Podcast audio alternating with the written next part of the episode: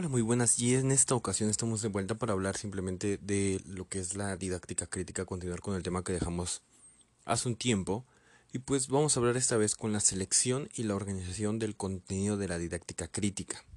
Son los grandes planes que hacen que la escuela evolucione, a menos desde este lado, desde esta perspectiva de la que vamos a hablar. Obviamente vamos a iniciar hablando de lo que es de fortalecer y asegurar las ideas. ¿A qué vamos con todo esto? Bueno, siempre es bueno tener claro cómo vamos a avanzar. Si es cierto, vamos a hacer que el alumno se interese por todo el tema, que es al menos como nosotros como docentes lo que buscamos, lo que nos interesa propiamente a nosotros, que es lo que nos... A nosotros como, como docentes lo que nos interesa es que hacer que el alumno no solamente esté sentado en esa silla y que nos esté escuchando y nada más. No, es atraparlo y hacer que sea empático y lúdico con lo que estamos hablando. O sea, eh, y eso va en cualquier materia, no solamente en específico sobre eh, español, matemáticas, este, física, geografía, historia. No. Habrá, claro, materias en las cuales eh, al alumno simplemente no se les facilite cuando dicen, sabes que a mí no se me facilitan las matemáticas, soy una papa enterrada en las matemáticas. Y obviamente ni a golpes puede entender las matemáticas. Es desde cierto modo comprensible, pero vámonos a algo Mm, básico y general, por ejemplo, en, en secundaria o en primaria y secundaria, cuando los tienes que atrapar con, con español, con geografía, con historia, vas a tener métodos o modos de hacerlos este captar, captar su atención. Y eh, vamos al siguiente punto que es comunicar tus ideas, formas y métodos. La didáctica crítica se caracteriza por brindar importancia a la reflexión, al debate, a la negociación constante, que es lo que vuelvo a repetir. O sea, tratamos de que el alumno empatice con la materia, que empatice inclusive con nosotros. ¿No?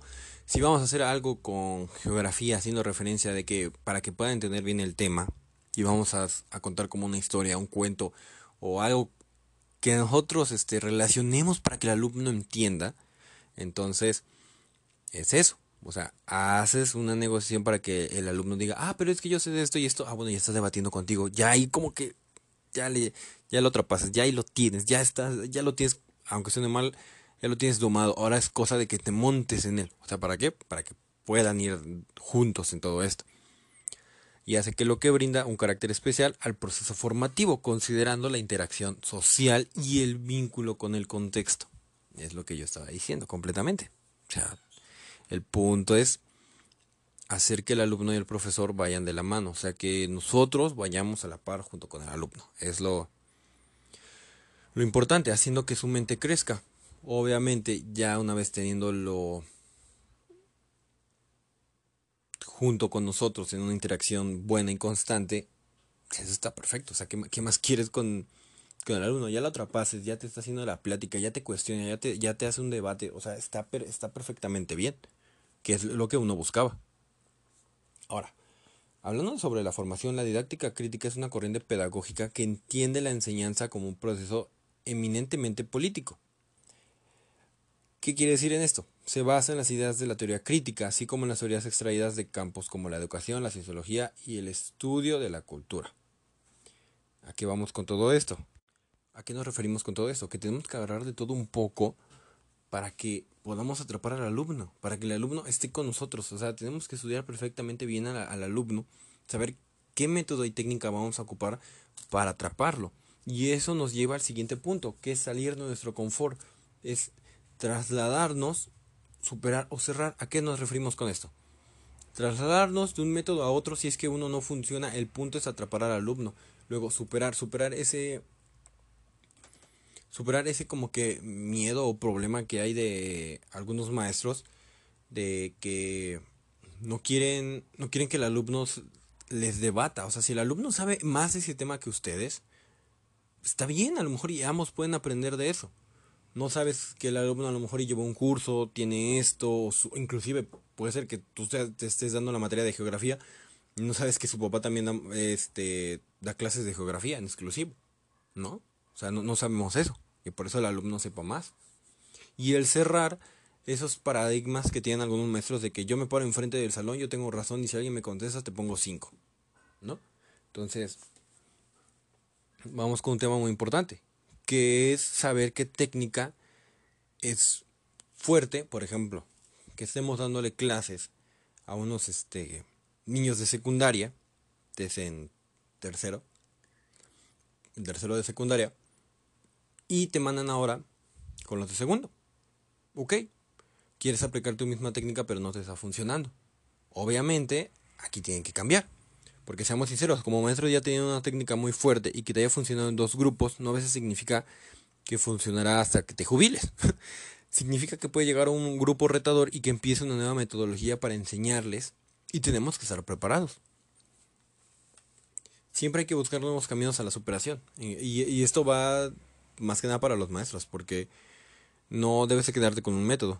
Luego va a haber alumnos que te puedan comer vivo y, y, eso va a ser malo, porque no vas a estar preparado para tener, o no estás preparado y no tienes una metodología, una técnica para enfrentarte a este nuevo grupo. Ahora muy bien, quiero hablar de temas en específico en cuanto a la didáctica crítica y uno de estos es la elaboración de programas en la didáctica crítica. Aquí se compone el control de los recursos para el aprendizaje, así como el tiempo para los individuos, las actividades que constituyen el programa de aprendizaje y las maneras de evaluar sus resultados. En el caso de la didáctica crítica, las elaboraciones del programa se entienden como propuestas de aprendizajes mínimos que el estudiante debe alcanzar en un determinado tiempo, pero de ninguna manera se consideran como documentos exhaustivos ni como proposiciones acabadas y definitivas, sino más bien se trata de una manera más, más rápida de aprender. Aquí vamos con esto. Buscamos una nueva interacción, a que el alumno tenga una manera más rápida de poder aprender, buscar programas en los cuales el alumno se le sea más fácil, sin que sean exhaustivos, ni como una proposición completamente definitiva que se va a quedar para siempre. Vamos a lo que estábamos hablando anteriormente que es que el alumno y también el docente, el docente no se quede con un solo método, una sola técnica, que solo va a funcionar con un solo grupo. Pues aunque suene mal, puede en algún momento llegar que despidan al maestro y tengan que ir a una nueva escuela. Y ese método que se había conseguido durante tres años no funciona en la nueva escuela. Que es esto lo que yo estoy diciendo, que obviamente no nos quedamos en cuanto con la didáctica crítica a tener una, sola, un solo programa, una sola cosa que nos funcione. Es, siempre es bueno tener mm, nuevos programas para poder hacer que el alumno aprenda. O sea, no nos vamos a quedar con una sola cosita y, y eso estarlo enseñando y enseñando y enseñando. Eso no es así. El chiste es buscar algo que nos sirva siempre. Y que voy con esto, siempre tener como un plan B y un plan C, si la falla.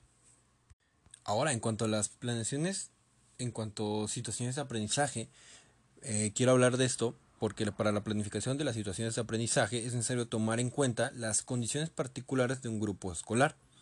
Esto va a la necesidad de, una instrumentación didáctica, dado que las actividades aisladas, completamente cerradas, que no hay como una manera de continuar o de salir, no producen cambios profundos ni duraderos por sí mismas en cuanto a los alumnos. No, no, no hay un cambio como tal para los propios alumnos que que sientan una motivación, que sientan algo extra conforme a eso. Y esto va a una situación de aprendizaje, implica la realización de un conjunto de, de actividades articuladas que los estudiantes llevarán a cabo para lograr ciertos fines, propósitos educativos en un lapso y en un contexto específico. Lo que supone distintos tipos de interacciones, como, los, como, como con los integrantes del grupo, las personas externas vienen a nosotros o si es un caso de investigación que lo vayan a ir a, preguntar, investigar, consultar libros, ir a tal lugar. Buscamos interacciones de todo tipo, buscamos interacciones sociales porque eso es igual lo que nos interesa, que el alumno tenga todas las capacidades para enfrentarse el día de mañana en cuanto a sus cuestiones laborales o fuera de la escuela. Cosa que no siempre hay en las escuelas completamente tradicionales. Y eso también está muy mal. Entonces buscamos una superación del alumno en todos los aspectos.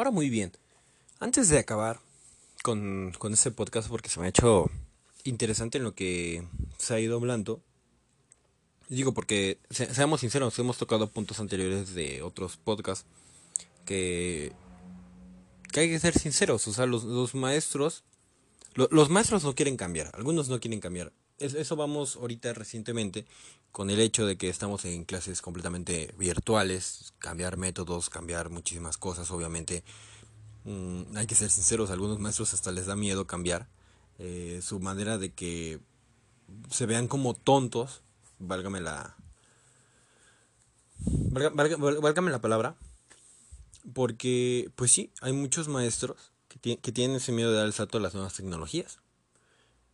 Y, y en parte, pues no los juzgo, toda, su vida desde que entraron, creen que por haber salido, creen que porque a lo mejor tienen una plaza o están en el lugar en donde están, siempre tienen la razón, siempre tienen esto. O hay maestros que se presumen que, no, es que yo tengo maestría, es que yo tengo mi tesis, es que yo tengo esto y es que yo hice esto. Está completamente válido. Está válido que lo presumen. Está completamente válido. ¿No? Pero, bueno. Este, siempre es bueno salir de, tu zona de confort para, para que al fin y al cabo hagas tu deber, que es que el alumno aprenda y salga con, con todos los conocimientos posibles para que se prepare al día de mañana al campo. Y eso implica que sí, posiblemente el día de mañana te despidan porque a lo mejor y tu alumno ya te superó y tiene mejores cosas y lo sabe explicar mejor. Está completamente en su lugar. Y bueno, eso fue como algo extra a mencionar porque vamos a hablar en cuanto a la problemática de la evaluación de la didáctica crítica. Ay, la evaluación. ¿Quién en sus años hermosos de, estudiante, de alumno, se acuerda cuando, te tocaban los exámenes? ¿Cómo, ¿Cómo se ponían? La verdad. Ay, hasta, me, empezó a doler la garganta de que empezamos a hablar de esos temas. Pero bueno, la evaluación no obstante, su importancia y trascendencia en la, en la toma de decisiones del acto docente así como las propuestas de planes y programas de estudio, históricamente ha cumplido fundamentalmente el papel de auxiliar en la tarea administrativa de las instituciones, es decir, en la certificación de conocimientos a través de la asignación de calificaciones.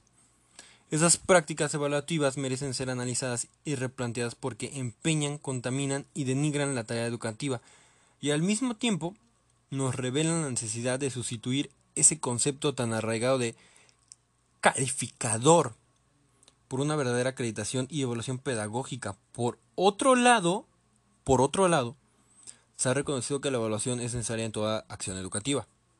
Mas, sin embargo, en general, ha habido marcada deficiencia en su concepción y aplicación en los distintos niveles del sistema educativo. A lo mejor y no me están entendiendo, pero por ejemplo, para algunos autores todo puede ser evaluado. El currículum, los programas, los profesores, Mm, etcétera. Pero jamás se dice cómo. Para otros es el juicio valorativo emitido por un experto. Otros más identifican la evaluación como la nota o la calificación en el terreno didáctico. Una idea muy generalizada es ver a la evaluación como la comprobación o verificación de los objetivos. Lo cierto es que la evaluación constituye una empresa mucho más amplia y compleja que la de someter a los estudiantes exámenes. Mm, ¿Sí o no? ¿Cómo, cómo, ven esto? Pues para mí está raro, pero pues en el campo educativo, dentro del proceso de enseñanza de aprendizaje, la evaluación permite descubrir si los objetivos planteados se han cumplido o no, lo que serviría para retomar aquellos que no fueron asimilados por los alumnos, reforzarlos y al final no, no recaer en los errores que el alumno no haya entendido. Hmm, pero aquí dejo una pregunta completamente abierta porque, para, para ustedes, ¿qué es? ¿Ustedes creen que la evaluación es correcta? O sea, como, como tal, sentarnos en una silla y ponernos un examen y ver qué tan bien nos va. Yo ahí tengo una duda extremadamente grande, porque a mi punto de vista, de aquí de su servidor, eh, los exámenes no al final no te demuestran qué eres, qué, qué sabes, qué eres. Y, y, aquí voy a poner un ejemplo muy, muy bueno hablando en cuanto a conocidos y todo eso, en mi salón había una compañera que para exámenes, eh, la verdad, no reprobaba ni uno, la verdad, no reprobaba ni uno. Perfecto, un 10 en ese examen, perfecto, perfecto, perfecto, su 10 exactamente. O sea, no puedo hablar más de eso porque en el examen tenía 10. pese el examen que sea, 5 o 10 minutos, exagerado, se lo lleva al maestro. La primera en calificar Tienes tu, tienes tu 10 en el examen, ¿no? Tienes, tienes los créditos del examen. ¿Qué pasaba? Que si el maestro o maestra cambiaba el examen por una exposición, oye, esa alumna que era de 10 en cuanto a actividades de escribir en su examen de memorizar, oye, ¿por qué me estás diciendo que esa alumna que ahorita me la estás pasando a exponer no sabe exponer? Se traba, tiene que voltear a ver el material, eh, le da pena, eh, tiene ciertos problemas al momento de hablar. Eh, digo, ¿qué, me, ¿qué me estás tratando de decir, no? Porque hasta cierto punto parecería una broma. Entonces, a mi punto de vista, ciertos exámenes nada más están como que para calificar como el que qué tal recuerda ciertas cosas. Hay, algún, hay algunas este, carreras inclusive que un examen no te sirve de mucho. Pues porque lo que vas a hacer con esa carrera es más práctico que nada. Y un examen, pues no. Y otras carreras que es importante, la memorización, todo eso, y el examen, pues e, es, algo primordial. Entonces, yo digo que debería de haber otras maneras de calificar. Sí las hay, algunos maestros los ponen en, en práctica. Por ejemplo, hay exposiciones que en lugar de tu examen, ten, ahí está tu exposición, haz tu exposición bien, como debe ser una exposición, o algunos que te piden una clase muestra. Perfecto. O sea, y esa es una evaluación completamente más, a mi punto de vista, mejor. Hay mejores criterios a evaluar y no solamente un examen. Que si vamos a unas, a unas cifras, es, hay un 50% total de los alumnos, 50 y 50, o sea, en verdad aquí se ocupa el 50 y 50, que el alumno, hay 50% de los alumnos que pasan el examen y 50% que no. Y no porque ese 50% no sepa, porque no es así. O sea, hay alumnos, y aquí viene algo chistoso, dentro de ese 50%, vamos a tomar ya ese 50% esa parte, de ese 50 es un 100%, el 80% no es porque no, no sepa, es porque simplemente no son buenos para el examen, no se sienten... Eh, no, no, no, no sé cómo decirlo aquí para que me puedan entender, pero no se les dan los exámenes y el otro y el otro 20% es en verdad porque no saben, o sea, no simplemente no estudian, no hicieron esto, no lo otro. Y ahí es cuando dices, bueno, ¿qué podemos hacer? Por ejemplo, ahí me contaba un maestro, contaba un maestro que había un alumno que nunca tomaba notas en, en sus clases, jamás, jamás, jamás, jamás, jamás. Nunca. Lo bueno es que el profe pues no pedía la libreta. Eso, eso le servía al alumno. Pero bueno, a lo que quiero llegar es que el, el, maestro veía que ese alumno jamás, jamás, jamás le tomaba notas en sus clases. Hasta llegó un punto en el que le dijo, oye, ¿sabes qué ven, este, Juan? ¿Por qué no tomas nota? Y el alumno le, le dijo, pues no me sirve, yo no aprendo tomando nota. Ah, ok. El maestro, ni confiado ni desconfiado, le dijo, está bien. Para y era su primera vez con ese grupo.